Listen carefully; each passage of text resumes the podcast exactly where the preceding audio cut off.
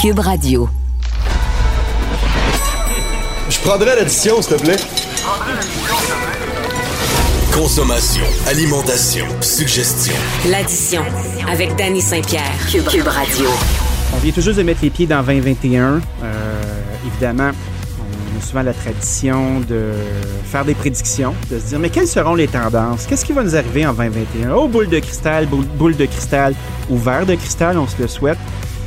Qu'est-ce qui va se passer avec nos restaurants? Euh, moi, je peux vous dire qu'avec ce qu'on a appris avec 2020, avec cette pandémie-là qui, a- qui nous a forcés à fermer, à se réinventer, à réouvrir, ben, il y a eu l'émergence d'un nouveau modèle qui est le modèle de comptoir.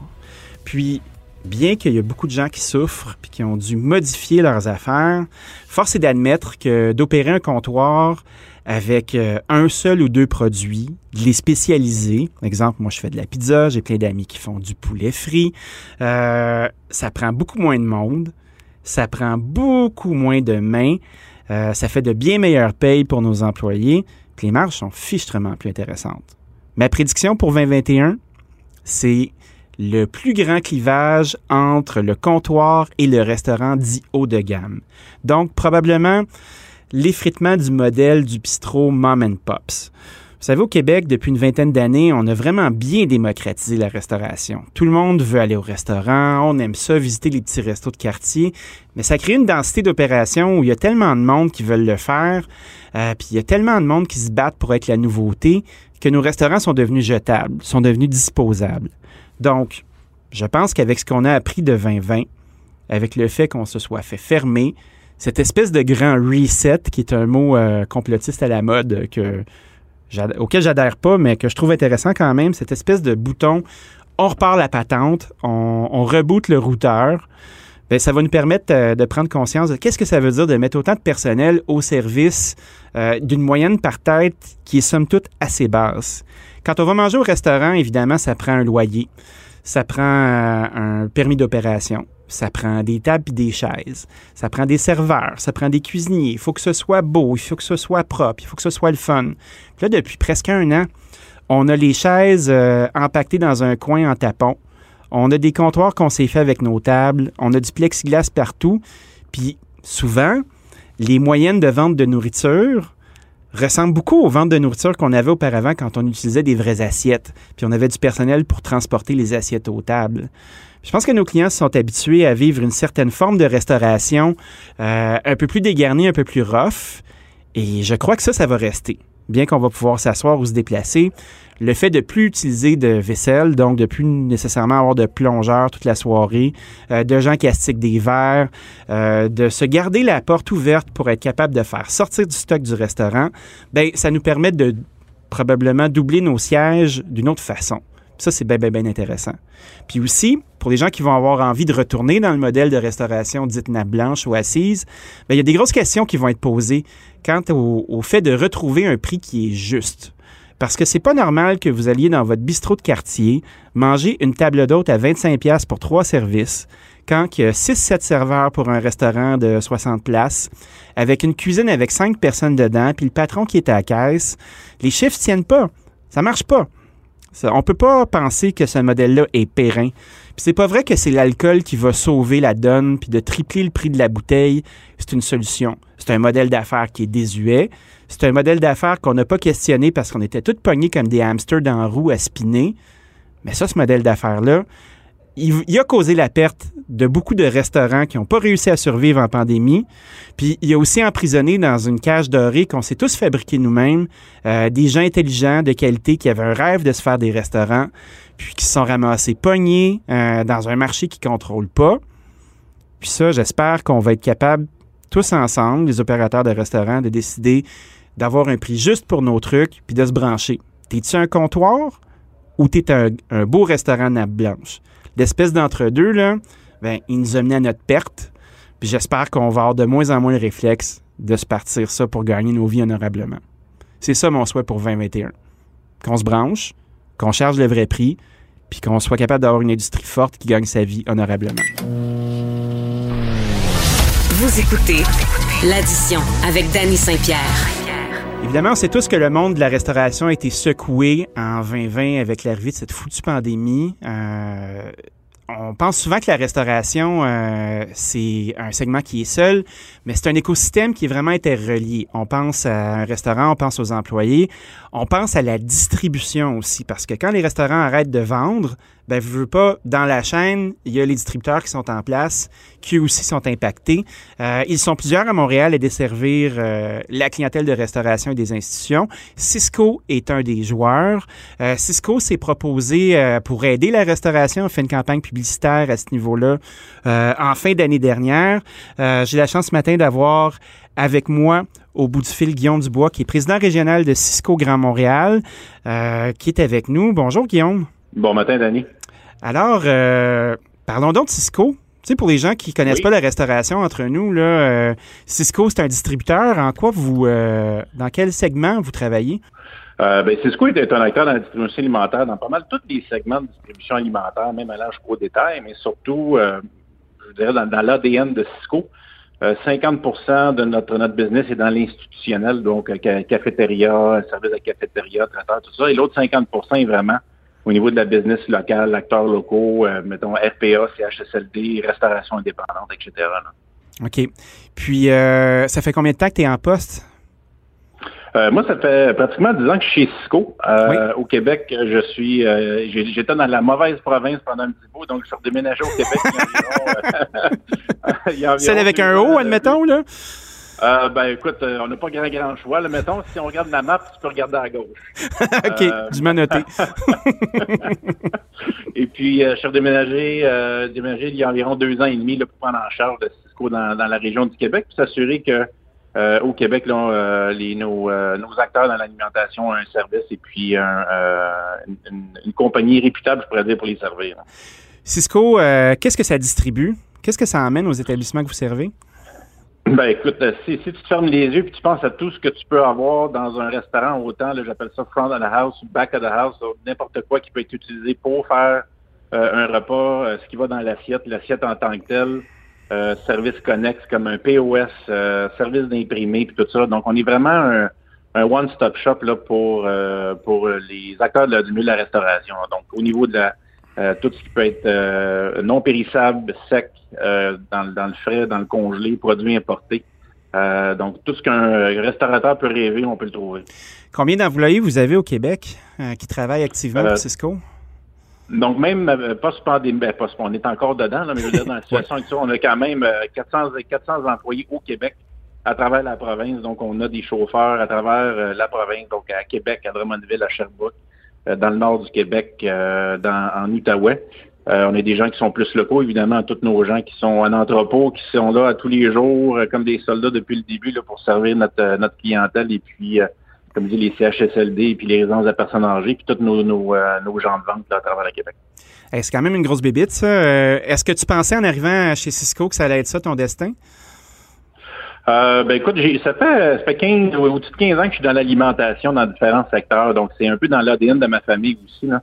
Euh, mais évidemment, le Cisco euh, au Québec, euh, c'est, c'est voué à un grand succès par leur. je vais le dire, là, on est une grande entreprise, on, ben on, est, on a de l'impact au niveau international. Nous autres, le Cisco au Canada, au Québec, on fait partie de la division Cisco internationale, donc on n'est pas, fait pas partie, je vous dirais, de la la division qui est plus américaine. Donc, on a une saveur qui est très locale, des gens locaux. Puis ça, pour moi, c'est ultra important de ce côté-là. Puis ça veut dire que vous faites de la place pour euh, les produits d'ici. Euh, exemple, un petit torréfacteur ou un fabricant de fromage euh, peut arriver à faire affaire avec vous, puis vous allez être capable de distribuer ces produits? Oh oui, écoutez, on a des centaines de, de fournisseurs locaux avec qui on fait affaire. Puis, même pendant la pandémie, là, on a fait beaucoup de choses avec des acteurs locaux, un pour les aider. Oui. Évidemment, là, à écouler du stock. Euh, mais tu aussi des ententes commerciales qui sont locales. je vais donner des exemples là, au niveau du packaging, Dorfin, euh, Conglom, euh, au niveau des pâtes alimentaires, Gris Pasta qui est local, fabriqué ici. Euh, puis même au niveau de notre support, je vous dirais, pour nos restaurateurs, au niveau de la gestion.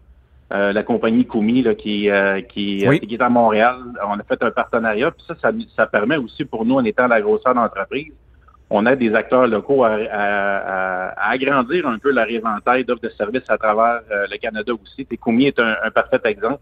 Oui. Euh, notre, notre, notre, rapprochement avec Kumi a été très local, mais ça leur a permis aussi d'étendre leur business à travers le Canada aussi par le partenariat qu'on a fait au niveau local. Donc, il y a beaucoup de bonnes choses qui se passent de ce côté-là aussi. Oui, parce que vous êtes un porte-voix. Un, un, petit fournisseur peut arriver chez vous, puis si le, le, fit est bon, si la mayonnaise prend, puis que vous avez une relation, ben vous veux pas, ben tu te retrouves à, à pouvoir entrer dans un paquet de portes auxquelles tu n'avais pas accès. C'est la nature d'un distributeur, je pense.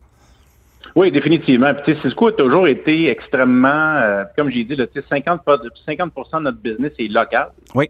Euh, fait que, puis c'est pas juste pour notre restaurateur, c'est pour nos nos euh, nos, euh, nos, fournisseurs aussi, là, ceux qui nous fournissent, qui nous permettent de fournir le, le, marché de la restauration. C'est vraiment de voir les opportunités de produits. Euh, puis, tu sais, je vous donne un exemple aussi, c'est Gourmet FT qui est à Berthierville, qui a une technologie extraordinaire au niveau de la cuisson sous vide commerciale. Oui ben tu sais, on, on, aide à rentrer ces produits-là dans des dans des, euh, des, euh, des chaînes qui sont pour, pour nous autres qui locales parce qu'on les sert localement, mais qui a aussi un, un, un, offre de produits qui est ailleurs au Canada ou même au monde. Là. Fait que c'est tous des, euh, des, des, partenariats qui peuvent être très, très bénéfiques aussi pour les acteurs locaux, puis on, on, on se fait un point d'honneur de le faire. Là. Parce que un représentant, là, pour les gens qui ne savent pas la maison, euh, c'est une relation qui est très, euh, qui est très personnelle. sais, un bon représentant va connaître ta business, il va savoir comment tu travailles, il va connaître ton menu, il va écouter euh, les endroits où tu as besoin d'aide, ça devient un conseiller, ça devient quelqu'un qui peut t'arriver avec des solutions d'affaires, puis faire bouger ta business. Moi, je pense que ça, quand tu réussis à faire ça en étant un bon rep, ben, tu as du succès à la fois avec tes producteurs puis à la fois avec tes clients. Là. Non, définitivement. C'est pour ça que le, le, le titre de, de nos euh, de nos représentants, on les appelle consultants en service alimentaire. c'est bon, ça. Euh, parce qu'ils sont là pour aider les opérateurs de restaurants ou d'institutions à se concentrer sur ce qu'ils sont bons à faire, c'est-à-dire servir leurs clients. Nous autres, dans le, je dirais, là, on est les, les backdoor person, on est là pour travailler en arrière pour les aider, supporter, aller chercher les meilleurs produits avec la meilleure fraîcheur, avec la, la, la, la plus grande, je dirais, la, euh, le plus grand standard de, de, de, salubrité alimentaire parce que c'est important aussi. Hein. Ben oui. Je pense qu'il y a des histoires d'horreur, surtout dans la dans, dans, la grande région de Montréal, au niveau des gens qui se font livrer dans des U-Haul de, de, de, la poitrine, tout ça. C'est vraiment pour ça, nous autres, on est là pour s'assurer de, de la, la, du bien-être et de la santé euh, financière et de la performance de notre client, parce que c'est ça qui est important. Si les autres sont là de se concentrer sur leur clientèle, ben nous autres, ça va nous faire plaisir de continuer à les servir puis de s'assurer que on a des produits qui sont locaux, des produits internationaux, puis aussi, tu sais, puis c'est encore plus important aujourd'hui, là, le coût par portion, là, oui. être capable d'aider de, de, à, à, à 1000 à travers nos consultants en, en service alimentaire, notre clientèle. Parce qu'il faut savoir aussi qu'un chef, là, ben souvent, c'est quelqu'un qui était bon en cuisine, mais c'était pas nécessairement un gestionnaire. Puis des fois, le principe de Peter s'applique, là, qui, euh, qui fait ouais. je vais prendre euh, je vais je vais prendre je vais te faire monter dans l'organisation pour quelque chose qui est vraiment pas ta compétence, juste parce que tu étais bon pour faire quelque chose. Puis c'est pas nécessairement le cas. Fait que tu sais, tu dois avoir du monde qui sont créatifs, qui sont inventifs, qui font des beaux plats. Mais si t'es pas capable d'être rentable, tu seras pas une business puis tu vas mourir. Fait que ce que j'entends, moi j'aime beaucoup ça. Quand ouais. euh, quand vous avez fait votre campagne, là, vous avez acheté des panneaux, on a vu des acteurs locaux, oui. là, je pense à Fabrizio, euh, la oui. gang de la Bottega, puis euh, Adèle aussi. Euh, vous disiez que vous étiez en place pour aider les restaurateurs, mais j'ai jamais vraiment pigé oui. qu'est-ce que ça voulait dire? C'était quoi cette campagne-là? Ben, écoutez, il y a un, il y a, évidemment, il y a un, il y a un côté, le, le, côté lancer un message à, à la province que non seulement, on, on est dans la business, mais on est là pour la business de la restauration. Puis ça, pour nous autres, c'était très important parce que souvent, les gens vont parler d'une campagne marketing, ils disent OK, c'est juste pour aller chercher, euh, mettons, quelque chose de différent ou des nouveaux, des nouveaux revenus, tout ça. Mais pour nous autres, c'était vraiment pour supporter la clientèle ou future clientèle qui ont de la misère à passer au travail. Puis ça, c'est très important. Là, on a fait bien des choses. On a fait, on a donné 20 000 euh, euh, 20 000 ben, containers des, pour faire du, du take-out. Parce que oui. les gens, là, pendant, pendant le début de la pandémie, là, t'as des, as des restaurateurs qui n'ont jamais fait de take-out ou presque. Qui, je veux dire, ça représentait une infime partie de leur business. Ils n'avaient jamais fait de, de, livraison ou faire affaire avec un, un third party de livraison. Oui. Fait que c'est des gens qui, qui, qui, qui sont du jour au lendemain étaient démunis face à ça. On les a aidés, on leur a donné des, des échantillons, on leur a donné euh, des gratuités là-dessus, on leur a aidé à spinner leur menu aussi. Parce que là, tout d'un coup, je veux dire, un, un restaurant qui, euh, qui son, son, plus gros euh, item, c'est du ribeye 16 onces. pas sûr que c'est très populaire en take-out ou bien en livraison. Ben non, c'est une grosse transition. Puis le prix, euh, le prix des contenants aussi, là, il y a un paquet de monde qui ont fait un crise de saut, là. Tu sais, quand tu Oh te oui, retrouves à, à devoir tout packager tes affaires, c'est pas une sinécure, là. Non, non, puis tu sais, en plus, il y a une- il y a- puis ça, ça paraît niaiseux, là, mais tu sais, il y a une question de qualité dans le packaging. Tout à fait. Je vais donner un exemple du travail qu'on a fait avec euh, des clients. Puis on arrive avec des produits, puis le client dit Ah, c'est bien trop cher, mais c'est pourquoi c'est trop cher? Puis là, on fait une observation des gens en cuisine, puis parce que ça va être take-out, puis la qualité du produit n'est pas là, ils sont obligés de mettre trois plans en aluminium puis quatre couvercles pour s'assurer que ça s'effoire pas tout, mais au bout de la ligne, on est capable de leur conseiller. Ben c'est vrai. Ben oui. Quand tu commences à stacker des plats, puis les, les- les plats de, sont de mauvaise qualité, ben t'en mets plus, ça te coûte plus, puis au bout de la ligne, ça te coûte 500 pièces de plus en packaging par semaine parce que t'as pas le bon produit qui répond au poids. Tu sais, si, si tu mets un peu de riz dans un plat en aluminium ou tu mets quelque chose qui est en sauce, qui est pesant, c'est différent. Fait que, il y a différents grades de qualité. Fait que c'est toutes des choses qu'on a faites dans, dans ces moments-là. Puis aussi, tu sais, il y a des clients qu'on a, ça fait 20, 25 ans, avec qui ils ont été extrêmement solides financièrement. Ils ont eu du succès, ça a été des partenaires. On peut pas les laisser tomber demain matin parce que tout d'un coup, euh, ils, euh, ils, ils ont plus de business. Tu sais, je prends on a des salles de réception, là. Ben oui. Il y a du monde qui vont continuer à se marier, des parties de Noël, ça va revenir, tout ça, mais ces gens-là, en ce moment, dans leur carnet de commandes, ils ont zéro. Mais dans six mois, puis dans neuf mois, quand ça va repartir, tu sais, on a une relation pendant 20 ans. là. En ce moment, on voit qu'évidemment, il y a, a- d'autres secteurs qui souffrent beaucoup, puis des entreprises, évidemment, là, parce que c'est leur survie à eux aussi. Mais nous autres, dans notre dans notre position, on dit, gars, on va t'aider, on va passer au travers ensemble. Ils doivent de l'argent à gauche par à droite. On est très patient là-dessus. On OK. dit, écoute, comment tu te places dans les 4-5 prochaines années? Euh, puis ça, tu sais, pour nous autres, c'est important de s'investir en partenariat. Puis partenariat, ça veut dire que s'ils sont ils souffrent, on est prêt à souffrir avec eux autres. On est capable de les supporter financièrement de ce côté-là. Fait que ça veut dire, Guillaume, qu'un client que tu as depuis une couple d'années, puis tu trustes, tu vas être capable de le financer en attendant qu'il sorte la tête de l'eau. Définitivement. Puis, tu sais, je veux dire, évidemment, je veux pas euh, nommer des noms parce que je veux pas. Non, non, non, non, des clients qui, qui nous doivent dans les, euh, dans, doivent, par exemple, dans les, dans les, dans les six chiffres. Oui. Puis qui ont pratiquement pas de business depuis le mois de mars passé. Bon, on les supporte là-dedans pour leur pas demander une scène. là. Puis là, tu sais, évidemment, il y, a des- il y a des cas d'exception puis tout ça. Mais tu sais, c'est dire, tu sais, le gars qui dit, gars, mon carnet, de- mon carnet de commande pour l'été prochain, si tu te reviens, là, tu sais, j'ai 172 réceptions jusqu'au mois d'octobre. Tu le sais que la personne va être capable de, survivre là-dedans. Fait que, tu sais, être capable de les supporter financièrement, c'est ça, que ça veut dire aussi notre campagne qu'on est là. Parfait. Ben, je trouvais ça bien ambitieux, moi, parce que, tu sais, je veux pas. Dans le trade, on sait qui vous êtes. Tu euh, mais après ça, ben, les civils, tu sais, t'achètes une grosse pancarte, euh, c'est à 19 là, en t'en allant à Laval ou c'est à 10, là, puis tu fais comme, OK, wow, Christy, c'est ambitieux cette affaire-là. Tu sens que ça, ça a, eu une assez grande résonance pour que le monde de la restauration puis de, l'institutionnel fasse, OK, ces joueurs-là sont en place puis ils veulent qu'on sache. Ça te valait la peine? Ben oui, écoute, puis tu sais, je, vais- je vais te donner un autre exemple. Tout le monde parle des, des, des, services de livraison third party là, qui Oui. ramassent une, la cagnotte en ce moment. puis tu sais, je vais être un petit peu, euh, je vais mettre un peu de l'huile sur le feu là-dessus, là. dans le sens où tu sais, on, ah, on veut que le gouvernement légifère tout ça. Nous autres, notre responsabilité sociale envers notre clientèle, c'est de prendre le téléphone, appeler Uber Eats, puis dire, hey, mon petit coco, notre clientèle, c'est pas ça que tu vas charger. Tu sais, on est en pleine négociation en ce moment avec Uber Eats. Les gars, écoute, nous autres, nos clients, il faut que tu leur fasses un meilleur prix. Il faut que tu les traites un petit peu mieux parce que c'est important pour nous, puis c'est notre business. Fait Fait, à ta peu, là, euh, vous vous positionnez comme un lobbyiste euh, ou un fournisseur de services. Fait que, exemple, euh, vous négociez avec les third parties, puis vous allez en choisir un qui va vous donner le taux qui a de l'allure? Ou comment ben, ça va marcher? moment, on, a déjà, on a déjà un partenariat avec Uber Eats. Oui. puis on a des on a des, des deals ou des ententes avec Uber Eats. Si on a un client actuel qui tombe sur la plateforme, ils ont des rabais qui sont, on parle de plusieurs centaines de dollars. Oui. Pour un nouveau client qui vient chez nous, c'est plusieurs centaines de dollars. Puis en ce moment, on parle pour avoir un- une entente qui est beaucoup plus avantageuse de ce côté-là parce que, encore une fois, là, on peut demander au, euh, au gouvernement de légiférer.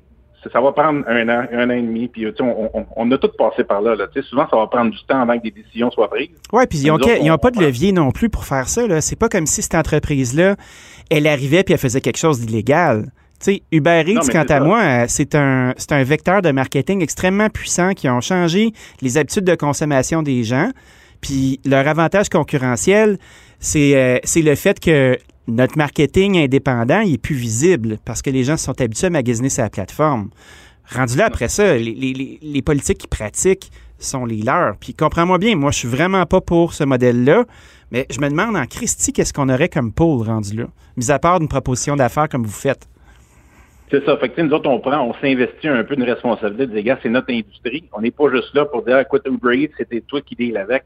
Non, non, nous autres, on, considère qu'on a du leverage par rapport à notre euh, grosseur d'entreprise. Comme un courtier. Puis puis ben c'est ça. Puis dire, gars, écoute, gars, ça n'a pas d'allure. Puis nous autres, pour nos clients, puis évidemment, je peux pas. Euh, je, peux pas euh, parler pour les, clients qui font pas affaire avec Cisco, puis s'il y a d'autres entreprises qui font cette démarche-là, on pense qu'on est les, les leaders là-dedans. Ben moi, c'est la première fois que j'entends ça, là, qu'une entreprise de votre taille euh, se positionne en, en, position de courtage. C'est la première fois que j'entends ça. Mm-hmm. J'aime ça. Je ça bright. Puis, tu sais, aussi d'autres choses qu'on a faites, on, ne met plus de, de, de, commandes minimum pour nos clients. Je veux dire, tu as un restaurant à déjeuner qui, qui, servait, par exemple, des milliers d'assiettes par jour. Mais tu le déjeuner, encore une fois, on est très conscient que c'est pas ça qui est le plus populaire au niveau take-out ou livraison. pas bien, bien, non. Des toasts molles avec des œufs trop cuits, là, c'est pas ça, là. C'est ça. Fait que, fait que les autres, leurs, commandes sont beaucoup plus basses. On, on cherche pas de, minimum. On accepte les cartes de crédit, des méthodes de paiement de paiement flexible. Fait qu'on est très concret dans ce qu'on offre là, euh, à, notre, à notre clientèle. Ben, ça va faire le tour pour aujourd'hui. Merci Guillaume d'avoir pris le temps de nous expliquer tout ça. Tu sais, euh, je m'en venais avec un, pied positif, un pied un peu cynique, mais à t'écouter parler, euh, je sens que, ben, bien honnêtement, là, tu sais, euh, je me demandais, je me demandais pourquoi Cisco faisait ça, tu sais, puis il y a beaucoup de gens qui profitent de la pandémie pour se positionner comme bons citoyens. Mais à t'écouter parler, tu sais, je sens que c'est incarné, que les solutions sont claires, sont concrètes, sont utiles. Bravo. Chapeau bas. Ben, merci, beaucoup. Puis euh, je tiens à saluer euh, l'ITHQ, les gens d'affaires euh, de, de, Boucherville, parce que je suis membre du CSA de l'Association des gens d'affaires de Boucherville qui inclut un paquet de restaurants. Donc je les salue. Puis la gang d'ITHQ qui porte l'institution à, tout, à bout de bras en ce moment aussi, là, je les salue. Tout à fait. Merci beaucoup, Guillaume. Au plaisir. All right. Merci. Bye bye. Merci.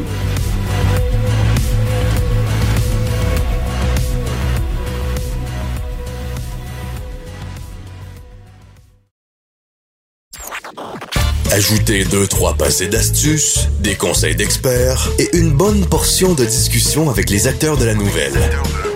Et régalez-vous. Vous écoutez l'addition avec le chef Danny Saint-Pierre. Quand on parle de se réinventer, là, on voit beaucoup de restaurants qui vont trouver des solutions. Soit qu'ils vont se mettre à faire un produit, euh, qui vont réduire leur carte, qui vont se faire un comptoir. Il y a beaucoup d'autres endroits qui se sont mis à faire euh, une épicerie.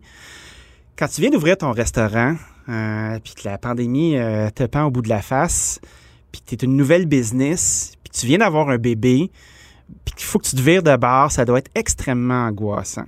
Puis là, j'ai un cas patent euh, avec Marie-Michel Fecteau, qui est copropriétaire du restaurant Le Rosemary, qui est au bout du fil avec nous. Puis j'avais envie de jaser avec, de ça avec elle parce que c'est quand même toute une aventure de runner un restaurant en temps régulier, mais imagine avec toutes ces conditions-là.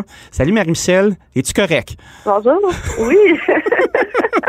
J'espère que j'ai bien décrit la situation. Euh, je l'ai condensé. C'est un trailer de film, ton affaire. Euh, comment vous allez, ton conjoint et toi? Euh, comment on va? C'est beaucoup de hauts et de bas, je te dirais. Euh, c'est une drôle de question de faire ça, mais. C'est quand même une drôle de question, mais tu sais, dans. on a tout le temps tendance à dire, oh oui, ça va bien, ça va bien, mais tu as repris un restaurant qui était le petit bistrot avant, puis pour nos, nos auditeurs les plus vieux, l'Armoricain, au coin de, de Folum et de Maisonneuve. C'est une grosse maison avec plein de petites chambres. C'est vraiment un lieu qui est charmant. Euh, vous l'avez repris, vous avez appelé ça le Rosemary. Euh, combien de temps vous avez opéré avant que tout lâche? On a ouvert en octobre dernier, donc euh, c'était même pas six mois là, avant euh, la fermeture euh, de mars. Dans le fond, nos trois premiers mois, là, avant le temps des fêtes, ça, a vraiment bien été. On avait des groupes et tout ça. comme tu dis, une maison centenaire, on a vraiment beaucoup de place. puis là, on s'apprêtait à, affronter le, la saison basse, janvier, février. bon, ça a été difficile, mais on, on travaillait à se faire connaître, à bâtir notre clientèle. Puis là, la pandémie frappe en mars, euh, juste comme on, on, avait hâte à la saison des, terrasses et tout ça pour euh, se renflouer un peu. Oui. Donc c'était c'est quelque chose. C'est vraiment un, triple défi. Là. Comme dit, en plus, euh, j'étais enceinte, là, donc on planifiait mon, mon départ, on avait engagé du monde, puis là tout, euh, il a fallu vraiment tout rechanger le plan. C'était quoi au début votre projet? Tu sais, quand tu rêvais à ça, là, avant, genre une semaine avant d'ouvrir la porte, là, euh, tu fais OK, on va appeler ça le Rosemary, on est dans ce beau, euh, ce beau gros local-là, avec plein de charme et plein d'histoires. C'était quoi votre plan d'affaires au départ? Mais dans le fond, l'idée, c'est que justement, comme c'était une, une grande maison avec beaucoup de pièces, euh, on était dans un quartier qui avait quand même beaucoup euh, de bureaux, donc les midis étaient presque déjà euh, établis. Dans le fond, c'est une des raisons pourquoi on a choisi ce local-là. Donc l'idée, c'était de reprendre le local, travailler les midis, puis euh, tu sais, le soir, mais on voulait vraiment miser sur les groupes. OK. Avec vos chambres, ça, ça va de soi? Oui, ben c'est ça. On avait des pièces différentes pour les différentes grandeurs de groupes et tout ça. Donc vraiment la pandémie, euh, on a dû recommencer notre plan d'affaires au complet parce que là, euh, bon, mais les bureaux sont tous en télétravail, il n'y a plus personne dans le coin. Pas tant, hein? ben, les groupes, puis les groupes, euh, ben, on oublie ça. Donc vraiment, on a rechangé le plan d'affaires totalement. Là. Vous avez un bon background de business, tu sais. je disais que vous étiez les deux diplômés de l'ITHQ, ton conjoint Julien en gestion hôtelière. vous aimez les opérations, vous aimez la business. Euh, qu'est-ce que ça a changé dans votre cuisine? parce que je veux pas, tu sers moins d'alcool, tu n'as pas tes revenus de boisson, tu n'as pas tes revenus de salle, tu n'as pas tes revenus de groupe. faut que tu commences à faire du take-out. Comment vous avez abordé ça? Mais ben, on a un chef qui travaille avec nous depuis le début. Oui. Euh, Michael, qui euh, est très euh, calculateur. Dans le fond, il travaille beaucoup sur les food costs. ah oui, c'est pas un despote. Il n'est pas calculateur comme un psychopathe. C'est quelqu'un qui sait compter. Non, non, non. mais dans le sens qu'il est très artiste, mais il travaille rationnellement aussi à essayer de sauver les coûts. Puis euh, tout ça. Donc ça, il a fallu mettre l'emphase là-dessus.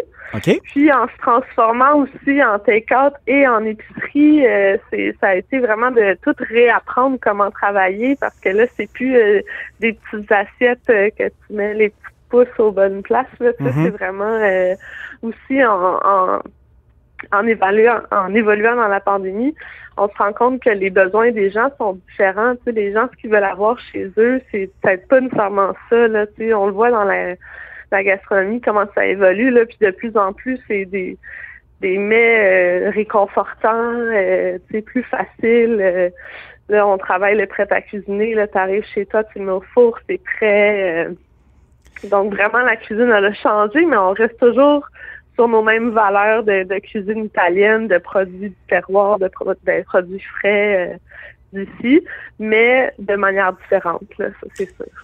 Le coin euh, dans lequel vous êtes, moi j'y ai habité pendant un petit bout, là, c'est dans le centre-sud de Montréal. Moi habité sur la rue Champagne à peut-être euh, quatre rues vers le sud. C'est quand même un coin qui est rough c'est un, un coin qui est en transition. C'est, euh, on peut facilement qualifier ça de désert alimentaire aussi. Tu sais, mis à part euh, le dépanneur au coin d'Iberville, le reste, c'est quand même assez smooth. Est-ce que, euh, est-ce que ça vous a fait peur de démarrer une épicerie dans ce coin-là ou vous avez été surpris par une affluence que vous pensiez pas? Comment ça s'est passé?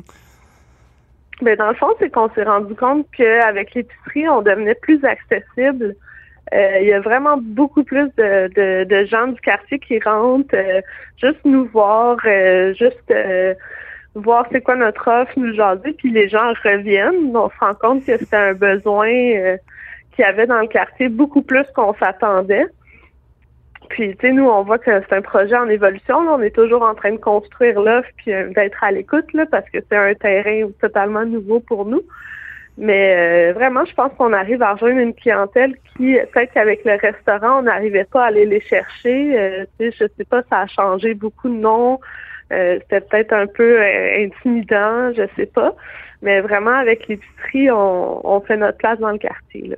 Ben moi, je pense qu'avec le, phénomène de l'épicerie, on a peut-être l'occasion de, de recréer le phénomène d'un client qui nous connaît. Parce que, tu sais, avec les listes, puis avec le fait qu'on est toujours en train de se battre contre la nouveauté, ben, veux pas ton établissement dans l'an 1 puis dans l'an 2, il va bien, il y a un élan, t'es euh, mm-hmm. le petit nouveau dans le bout, puis tu sais, s'il y a pas trop de densité, tu risques d'être correct, ou si t'es dans une autre ville que Montréal, tu sais, c'est c'est un petit, t'es un gros poisson dans un lac. Mais après ça, l'espèce de combat au quotidien pour bâtir des réguliers, c'est quand même quelque chose qui est tough. Moi, je pense que le fait d'avoir euh, développé un modèle d'épicerie, même si c'est pas 100% de la business, c'est quelque chose qui reste c'est quelque chose qui fait que la personne est en visite, puis oh, quand elle veut se gâter, elle va s'asseoir à ta table. J'ai pas l'impression que c'est une mm-hmm. mauvaise affaire. Non, mais nous, ce qu'on apprécie vraiment, c'est justement c'est qu'on voit les gens revenir. C'est toujours moi ou Julien qui sommes là, on est toujours sur place. Puis finalement, on a des clients réguliers qui euh, bon, qu'est-ce que tu as aujourd'hui? Ou euh, tu sais, euh, c'est moi qui commande les vins, puis le tu sais, ah, j'ai pensé à toi, j'ai commandé ce nouveau vin-là, je suis sûre que ça ça va être dans tes cordes. Tu sais, on a vraiment un lien avec la clientèle là, euh, qui viennent nous voir à chaque semaine pour voir qu'est-ce qu'on a de nouveau. Là. Sens-tu que c'est une occasion aussi de, tu sais, on parle beaucoup de la vie de famille en restauration qui est inexistante, puis tu le fait de travailler le soir, tu sais, là, vous êtes en couple, vous avez un jeune bébé. Euh, serais-tu tenté de, basculer euh, du côté de l'épicerie, justement, pour essayer d'avoir une vie un peu plus en lien avec le reste de la société? Ou euh, tu sens que vous allez être capable de faire les deux? C'est sûr que nous, notre oui, mais c'est sûr que notre objectif à long terme, c'est de pouvoir jouer avec les deux, là, dans le fond, que ça soit complémentaire, que les gens viennent souper au resto, repartent avec une bouteille de vin, repartent avec euh, une burrata, peu importe, c'est quelque chose qu'ils ont aimé dans le menu, donc que ce soit vraiment les deux ensemble. Je pense pas qu'on ferait seulement l'épicerie. Euh, c'est sûr que dans l'idéal, les, dîners reviendraient, comme ça, ça nous ben ferait des horaires un peu plus faciles. c'est clair. Mais rendu là, on a beaucoup de misère à voir à long terme en ce moment, là, fait qu'on focus sur, euh, sur le court terme. Ouais, ouais, on focus sur le réel, là, tu sais, le, reste, ce n'était qu'un rêve, comme chantait Céline. Puis, euh, le fait de pouvoir vendre du vin, euh, tu sais, les règlements se sont assouplis. Euh, toi, tu es sommelière. Euh, est-ce que ça t'a ouvert un nouveau terrain de jeu pour aborder le côté caviste de votre business? Un petit peu, oui. c'est sûr qu'au début, d'être assez rigide sur le fait de devoir prendre un plat principal pour partir avec une bouteille, c'était difficile avec le côté épicerie. Euh, là, ça devient plus facile. Puis justement, comme il n'y a pas, pas grand-chose dans le quartier, ben on devient quand même une référence pour le vin. Euh, mais j'ai dû m'adapter aussi là, parce qu'en épicerie, les gens ils vont pas, ils n'ont pas le même budget qu'ici au restaurant. Alors, ah c'est, euh, donc ça aussi, là, fait c'est une recherche de vins qui sont intéressants, qui sont assez petit budget, puis des produits qu'on voit pas nécessairement ailleurs. Mais tu ça reste, tu sais, au moins c'est la partie que, que je garde de mon travail, là, on dirait là. ben, c'est une belle occasion, tu sais. Pendant longtemps, tout le monde rêvait de, tu sais, la plupart des gens que je connais, moi, qui ont des agences ou euh, qui tripent à, ce niveau-là, ben, c'était d'être capable de pouvoir vendre du vin euh, à l'extérieur d'un cadre de restauration, tu sais. Puis avec l'IP qui est arrivé depuis une quinzaine d'années facilement, ben, tu sais, nos clients qui viennent au resto puis qui font Ah, oh, wow, ce petit vin-là, où est-ce que je peux le trouver? Ben, ah, faut que tu achètes une Kaiser 12 à mon rep, tu sais. J'ai l'impression que là, le, le, tableau a changé puis on, est capable de se créer des petites business de quartier pointus qui peuvent justement euh, être tripantes. Oui. Fait que aussi, euh, j'avais d'autres questions à te poser dans ma liste, dans ma besace de questions. Est-ce que vous avez fait de la livraison, vous autres? Est-ce que vous embarquez dans ça ou vous profitez de l'opportunité qu'après 7h30 le soir jusqu'à 11h, tu peux livrer euh, des plats avec de la boisson? Ben très peu. Là, on y réfléchit. En fait, là, c'est que euh, ben c'est ça. Pour l'instant, on n'en fait pas. On se concentre vraiment sur l'épicerie puis le pour emporter. Mais on réfléchit peut-être que pour en deuxième temps là, embarquer dans la livraison. Euh. mais c'est ça. On prend notre temps pour pour ça. Ben, de toute façon, vous avez les mains pleines avec tout ce qui, euh, tout ce qui vous arrive. Euh, comment vous faites pour communiquer avec vos clients? Sais, on, voit les, euh, les, plateformes de third party là, qui, qui vont siphonner beaucoup de, de l'attention du marketing. Les gens s'habituent à consommer, on parle surtout de livraison, mais même pour du pick-up, à mhm. consommer sur ces plateformes-là. Puis c'est de plus en plus difficile d'être visible. Comment vous faites, vous? Avez-vous des stratégies pour que les gens puissent aller vers vous? On travaille beaucoup sur nos réseaux sociaux. Oui. Euh, mais on se rend compte que les réseaux sociaux vont rejoindre les gens de destination, donc les gens à l'extérieur du quartier. Euh, pour les gens du quartier, ben c'est vraiment euh, au jour le jour là, on on affiche dans nos fenêtres. Il y a même une partie, Julien était sur le trottoir, parlait aux gens qui passaient. Euh, c'est vraiment le surplace euh, qui fait que qu'on arrive à communiquer notre offre. Euh, Puis les gens qui sont curieux aussi, ah, on a vu que vous étiez nouveau, on est venu voir. Donc c'est un client à la fois, le bouche à oreille qui aide beaucoup. Là, puis c'est ça. D'accord. Est-ce que tu as un souhait pour 2021? Ben, la réouverture. c'est un beau souhait, ça. ben, qu'on ait un bel été, là, nous, c'est. On, on s'attend pas vraiment à ça avant, mais qu'on puisse réouvrir pour nos terrasses, là, puis. Euh, qu'on recommence, commence à vivre comme on vivait avant. Marie-Michel, merci beaucoup d'avoir pris un moment pour discuter avec nous, à parler du Rosemary puis de cette espèce d'aventure qu'on vit tous. Je trouvais que vous aviez un exemple assez concret euh, d'une belle jeune business prometteuse qui, euh, qui se bat pour continuer puis qui rêve encore à ce que ça recommence. Merci beaucoup. Ben oui. Merci. Salut.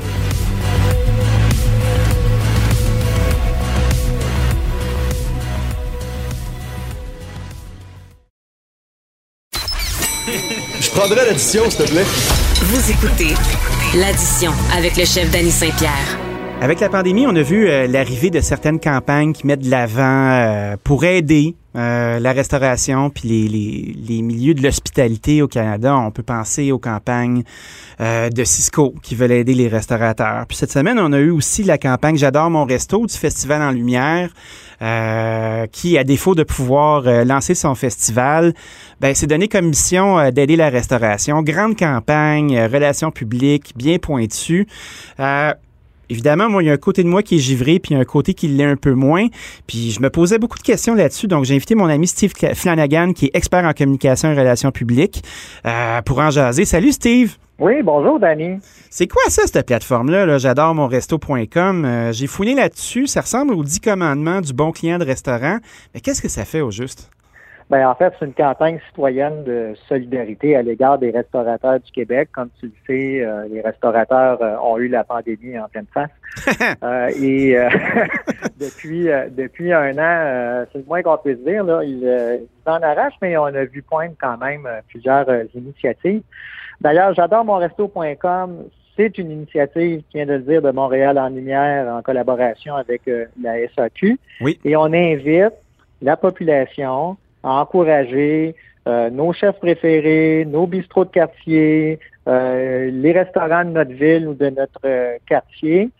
Comment, dans le fond, ce qu'on nous suggère, c'est d'offrir des quatre cadeaux de restaurateurs, des, des lunchs à un travailleur de la santé, de livrer un repas à un proche dans le besoin, d'organiser des soirées virtuelles entre amis ou se faire livrer, là, même après 20 heures. Les restaurants offrent de la bouffe après 20 heures. Ça, c'est important. Alors, la campagne fait la promotion d'un hashtag. Là, j'adore mon, euh, j'adore mon resto. Et, euh, et, et, la déclinaison de cette campagne-là, en tout cas, du moins, ce que je peux, euh, ce que je peux voir, c'est que euh, elle est, elle peut avoir une déclinaison très forte dans les médias sociaux parce que ça permet d'agréger des contenus, par exemple des publications de restaurants, des articles. Et comme tu le sais, là, les contenus gourmand, là, euh, ça pogne aussi sur, sur Instagram. Ben oui. Donc, c'est une campagne de promotion, d'incitation à supporter nos restaurants euh, qui ont l'habitude. Est-ce que ça se fait ailleurs? Euh, est-ce qu'ils est sont arrivés avec ça puis ont fait Wow! Idée de génie ou ils ont pris un modèle qui existait à d'autres places? Ben, ça existe euh, ailleurs. Euh, tu en parlais tantôt euh, au Canada. Cisco a lancé une campagne pour supporter les restaurateurs, particulièrement dans les autres provinces, avec Keep Local Restaurants on the Menu. Ça poursuit le même objectif que j'adore monresto.com et ça invite les clients à commander cependant sur le site foodiesunit.ca. Il y a même son propre hashtag, PODs Unit. Mhm. euh, aux États-Unis, euh, je sais pas, tu as vu passer, il y a eu beaucoup de hashtag movement, là, comme euh, Takeout Tuesday ou encore euh, The Great American Takeout. Oui, ben, je vois plein de monde qui font ça, mais tu sais, c'est toujours backé soit par une association de restaurateurs, soit par un, un groupe d'intérêt. On dirait que c'est jamais vraiment, vraiment gratuit. Puis c'est là que moi, mon côté euh, moins givré embarque. Puis je me dis, Christy, tout ça, c'est bien beau, là, mais à qui ça sert? Ouais, ben en fait, euh, ça sert ça sert à bien du monde, hein, parce que dans la vie, tu le sais, il n'y a rien de gratuit. There's no such Alors, thing as a euh, free lunch, sir. Euh, mais euh, mais euh, par exemple, pour, euh, pour Montréal en lumière, qui euh, pour- ne pourra pas donc euh, organiser son festival comme on l'a connu euh, au cours des, euh, des 20 dernières années, ben ça permet de continuer d'exercer sa mission, d'être dans le radar, de, de, de, de, de, de supporter, dans le fond, euh, les, euh, les chefs euh, et, euh, et les restaurateurs. Je pense que c'est beaucoup en lien avec sa mission. C'est pour ça que la SAQ a, a- a suivi là-dedans. Puis, en, quelque part, je te dirais que il y a un côté là-dedans, pas certain que ça, ça, ça va rapporter aux restaurateurs comme tel, mais il y a quand même un côté qui, euh, qui euh, comment je dirais bien ça, qui, euh, qui nous plaît. Hein? C'est, c'est, on peut pas être contre ça, là, on peut pas cracher dans soupe. Non, Euh, c'est pas ça mon but, là. Mais tu sais, j'étais un peu cynique en partant, moi. Fait que c'est sûr qu'à chaque fois que je vois une opération comme ça, je me dis tout le temps, bon, OK. À première vue, là, c'est bien beau, ils sont fins, tout le kit. Puis je sais qu'ils sont fins. Tu sais, j'ai parlé à la dame qui organise ça. Tu sais, c'est un, c'est un. OSBL euh, qui, est, qui est relié à Spectra. Euh, Oui. Sais, ils ont une belle machine pour être capable de faire du bien. Puis je pense que c'est ce qu'ils essaient de faire. Mais en même temps, Oui. c'est quand même un c'est quand même un site HTML avec pas d'hyperlien sur les trucs.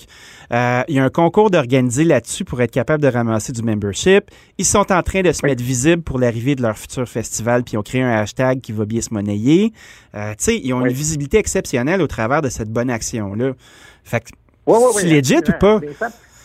Ben, c'est- ça permet, ben écoute, ça permet de, un, de, de, de, travailler avec ta clientèle là, du, euh, du festival. Oui. Ça te permet aussi également de, rester dans le radar, de rester, euh, d'aller, d'aller chercher de la donnée hein, aussi. Tout à fait. Euh, ça te permet, tu sais, ça, en arrière, c'est ça que je te disais tantôt, il n'y a, rien de gratuit, là. C'est une bonne intention, ça va faire, ça, ça, ça, ça- ça- ça met en valeur, là, dans le fond, nos, nos restaurants, mais en, en même temps, à défaut de pouvoir faire autre chose, ou en tout cas à, à faire autant d'activités que, que, que normalement, ben, euh, je pense que cette initiative-là va permettre justement d'utiliser les subventions. là, parce que on Ben oui, c'est ça. Ça a un budget, hein, C'est notre argent, nous autres, en arrière.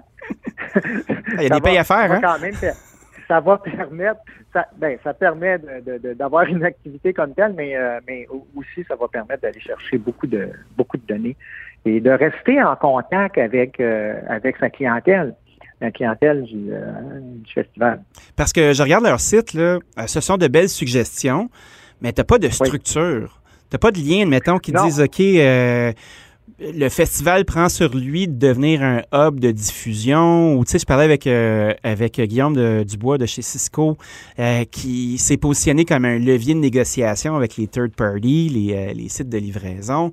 C'est- là, c'est visible, c'est un gros coût, mais c'est pas nécessairement très structurant. Non, pas du tout.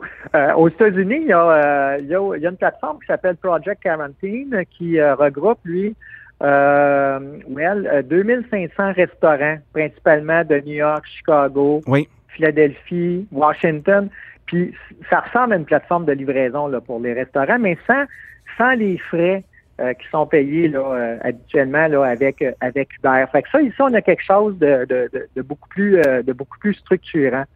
Alors, fait que faut le voir comme euh, comme une activité, euh, dans le fond, euh, citoyenne de promotion là, pour, Oui. euh, pour les restaurants, dans le contexte de la mission du festival. Et puis, euh, puis, puis euh, ben regarde, c'est un peu. puis c'est pas le panier bleu non plus, là. Ah ben là, le panier bleu, commence-moi pas, là. Le panier bleu, là, c'est comme le bottin vert, là. Mais il n'y a pas de il y a pas de répertoire. Euh, Non, il y a pas de alors, répertoire. On n'adresse pas non plus le problème. On n'adresse pas non plus le problème là, des, euh, des frais là, euh, que- que- que- que- que- de livraison, par exemple, là, avec, euh, avec les plateformes qu'on connaît. Fait qu'on on, on accueille la bonne action. On leur dit un beau bravo Oui. d'avoir mis en scène euh, un rappel pour les gens puis de faire profiter leur machine, nous faire profiter de leur machine pour faire un petit reminder des, des bons coups à faire pour la restauration. Ça les garde visibles, euh, ça les positionne en leader dans ce segment-là puis ça donne envie aux On gens de participer. hein? On parle d'eux, ben oui. Chose qu'on Ouais. ferait pas s'ils n'étaient pas sortis, mais ça s'arrête pas mal Non. là. Oui, absolument. Euh, je suis entièrement d'accord avec toi. Un Fait autre- qu'en même- mais en même temps, en même temps, ça donne quand même une activité qui, qui est en lien avec la, la mission du festival. Du noté. Un autre sujet, moi, qui me passionne, puis on a commencé à discuter un petit peu, là, c'est les plateformes de livraison. Les Uber, les Skip, les DoorDash, les ci, puis les ça. Euh, tu sais, moi, j'en parle quasiment à tous les jours ici avec, euh, avec notre chronique, là. Puis j'en parle à l'addition aussi. J'en discute avec mes collègues. Mais c'est comme un serpent qui se mord la queue à un moment donné, tu sais. On chiale, on chiale, on chiale. Puis je me suis, euh, je me suis comme fait cette analogie-là, puis c'est pour ça que je suis content qu'on puisse en parler ensemble. J'ai l'impression que le véritable endroit où on, se fait avoir euh, comme opérateur, c'est pas nécessairement sur les frais d'utilisation qu'on a avec ça, mais la guerre du marketing qu'on a perdu. Parce que j'ai l'impression que les gens se sont mis à utiliser les plateformes pour magasiner leurs restaurants.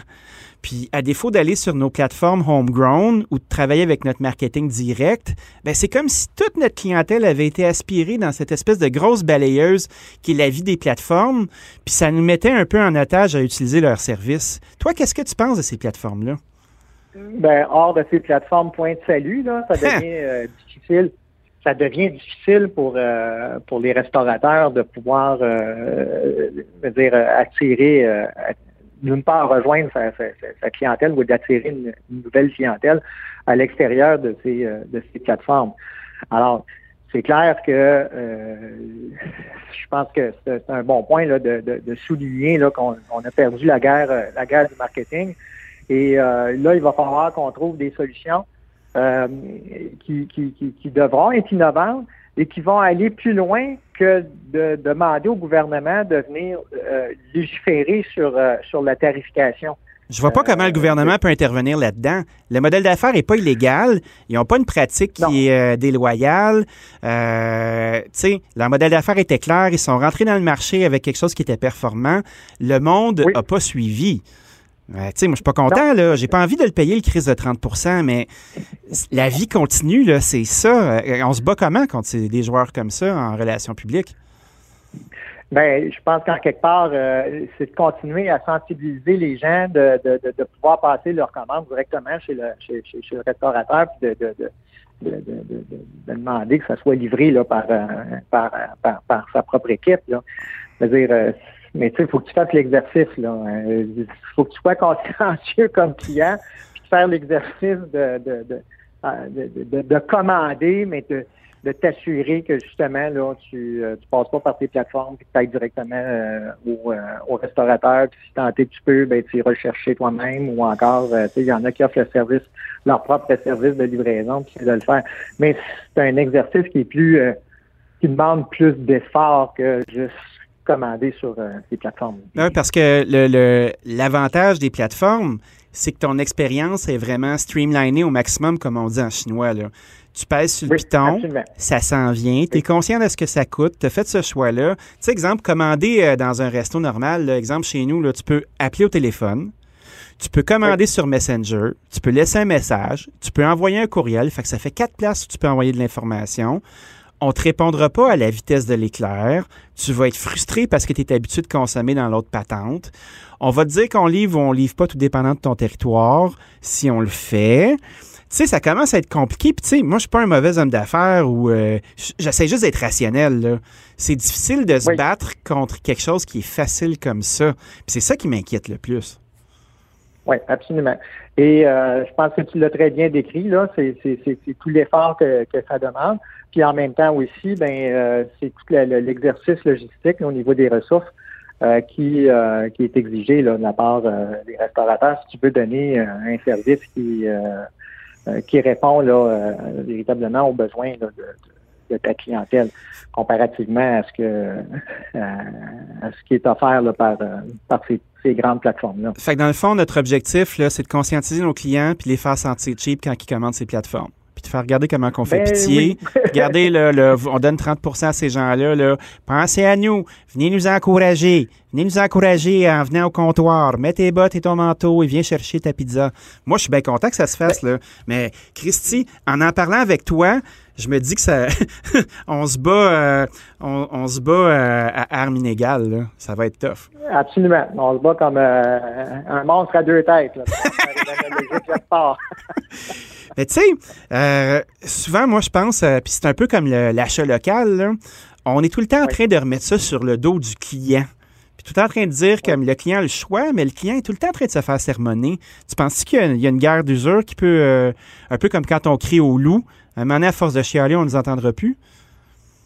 Ben ça, c'est un danger. Euh, en même temps, je pense que la conscientisation, voyons, les gens sont ça là. oui, c'est ça.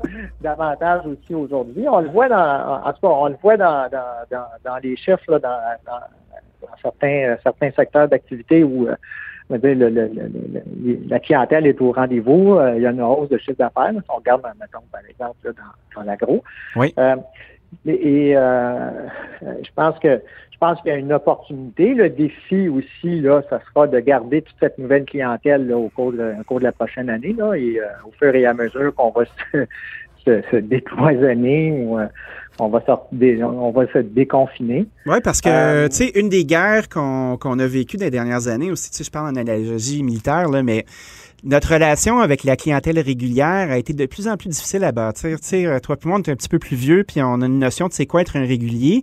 Mais pour une personne qui a 22 ans puis qui, qui prend son info sur Instagram, euh, c'est des restaurants qui sont jetables. C'est du flash and trash comme un film. Tu vas le voir une fois, puis tu ne retourneras pas au cinéma deux, trois fois voir ton film. Un restaurant, pour eux, c'est une commodité, c'est une expérience, mais après ça, ben, oups, c'est terminé. Moi, je me demande euh, comment, comment on va faire pour la suite pour être capable de, garder nos gens. Puis j'ai l'impression que le modèle d'épicerie, ben, c'est une façon de tisser un lien dans un quartier. Toi, tu penses quoi de ça? Euh, ben oui, absolument, parce que dans le fond, euh, quand tu regardes dans, dans, ta vie de dans ta vie de quartier, tout ce qui peut être à proximité puis qui te permet justement de pouvoir euh, de pouvoir consommer, puis à ce moment-là aussi te donner euh, tu sais dans le fond tu veux euh, tu veux avoir accès à quelque chose rapidement, tu vas avoir de quoi de qualité, tu vas avoir aussi une relation dans le fond avec tout à fait. hein, avec ton, ton, restaurateur, avec ton épicier, avec ton coiffeur, avec peu importe. Alors je pense que tu sais, c'est là-dessus qu'il faut euh, qu'il faut bâtir. Puis à ce moment-là, ben la relation elle sera beaucoup plus forte. Puis euh, la tentation, et oui, on va aller ailleurs, mais on va toujours revenir vers euh, son, son, restaurant préféré, vers son boucher, vers pourquoi? Parce qu'on a on aura bâti cette cette cette relation qui qui dans le temps là va va, va perdurer. Alors je pense que tu sais c'est vraiment cette avenue là qu'il faut être prise et qui, qui doit être prendre, qui doit être prise plutôt. Oh oui, ça va. Euh, et, et, à ce moment-là, ben, euh, écoute, ça va, euh, ça, ça, peut juste s'améliorer. Fait que bâtir une relation, prendre le temps de voir un client à la fois, s'impliquer, être actif. Ben, c'est une façon euh, au moins de continuer à se bagarrer pour euh, pas se laisser absorber. Merci Steve d'avoir passé un moment avec nous puis de jaser de ces phénomènes-là qui sont toujours d'apparence euh, très faciles à comprendre, mais quand tu commences à creuser, il y a beaucoup d'enjeux. Merci beaucoup. Absolument, oui, effectivement. Ben, bonne journée. Salut, bonne journée. Vous écoutez l'addition avec Danny Saint-Pierre.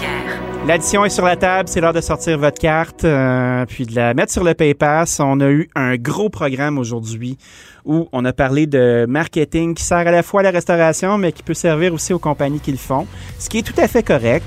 Euh, on a démystifié le fait que ces actions-là ben, sont au service de tout le monde. C'est une relation qui est donnant-donnant. Une belle histoire euh, de succès qui est en montée avec le Rosemary. Puis après ça, avec notre éminence de relations publiques, Steve Flanagan. Ben, on a fait le tour de la question encore et encore et encore. Et c'était ça l'addition. Merci d'avoir été avec nous. À la semaine prochaine.